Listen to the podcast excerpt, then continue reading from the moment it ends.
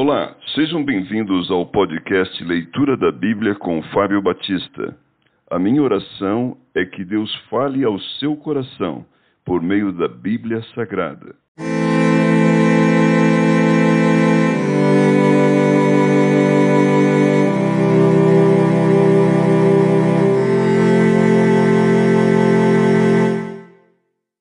O livro de 2 Tessalonicenses. Por que ler esse livro?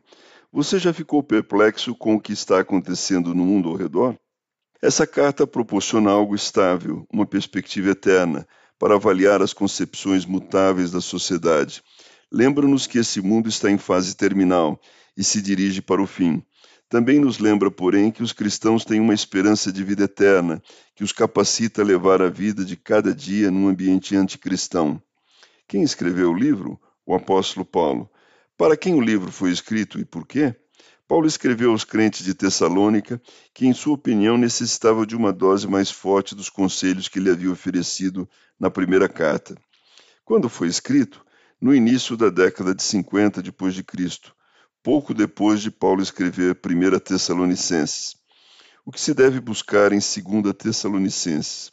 Você notará vários temas semelhantes aos da primeira carta aos Tessalonicenses: sofrimento, trabalho e os tempos do fim. Esta carta, junto com 1 Tessalonicenses, diz muito do que sabemos sobre os tempos do fim.